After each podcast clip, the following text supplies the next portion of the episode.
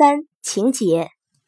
情节是叙事性艺术作品中人物活动的有机联合与组合，是生活中矛盾斗争的发展演变过程，也是人物性格成长的历史。它是由一系列展示人物性格、表现人物与人物、人物与环境之间相互关系的具体事件构成。所以，情节一般由开端、发展、高潮、结局四部分组成。在一些大型作品中，有的还前有幕序，后有尾声。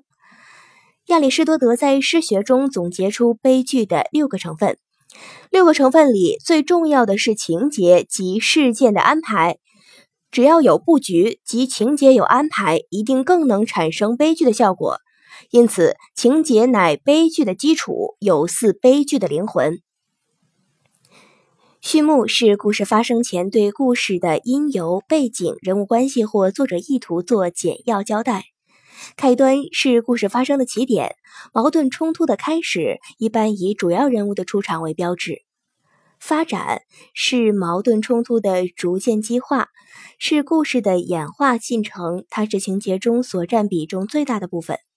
高潮是矛盾冲突的白热化，故事发展到顶点，原有的平衡再难以维系下去。结局是矛盾冲突的结果，是故事的收场。尾声是故事结束后对人物事件发展的补充交代，或给读者观众留下回味深思的余韵。情节与故事相近，但又不同。